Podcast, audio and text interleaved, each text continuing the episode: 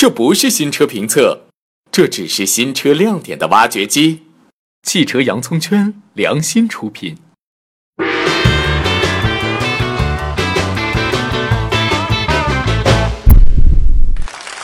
小伙伴们，大家好！聪哥的挖掘机又跟小伙伴们见面了。这一次，聪哥给大家挖的车来头可不小，全新换代的宝马七系。全新宝马七系搭载了多到数不过来的科技配置，光液晶屏幕就七块。或许宝马觉得普通的科技配置已经不能吸引消费者的注意力，所以直接给我们带来以前电影里的画面。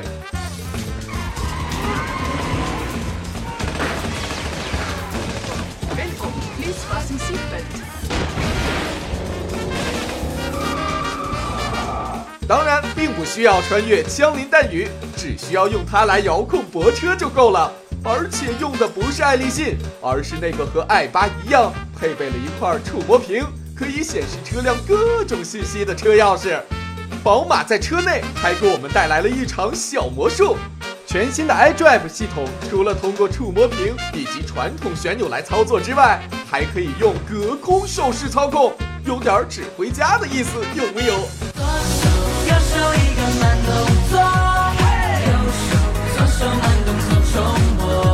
虽然能识别的手势还不多，但已足够炫酷。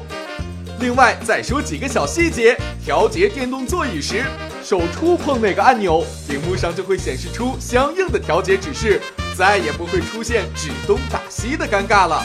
三百六十度全景影像中还加入了增强现实效果，到了晚间还有夜视系统，真的是够任性。说完了几个最直观的，再来说几个不易察觉的。激光大灯，冲哥之前说过了，大家可以翻出来看看。一个字，圆。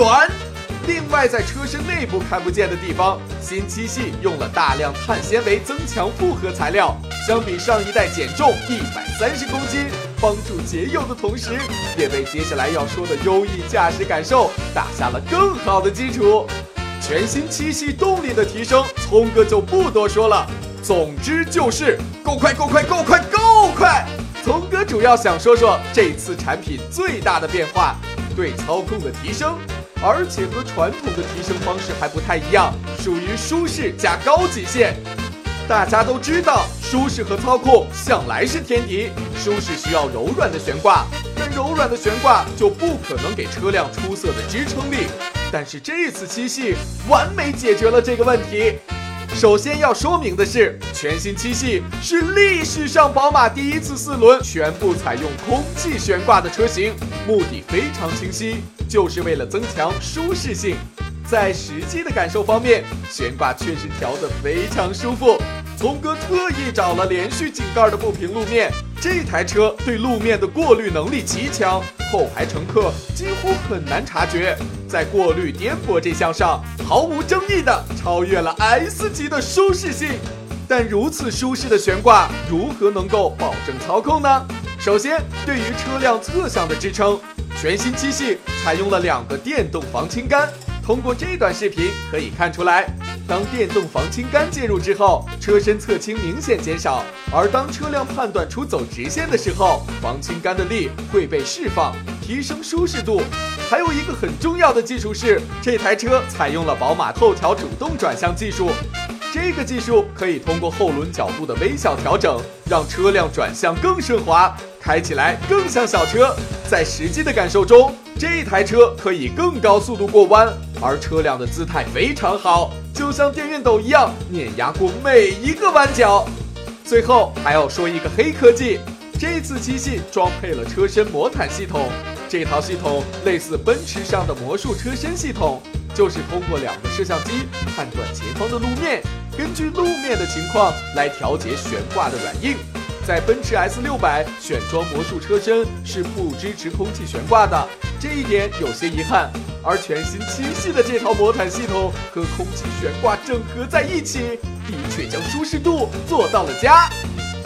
对于豪华，宝马似乎有着自己的独到见解。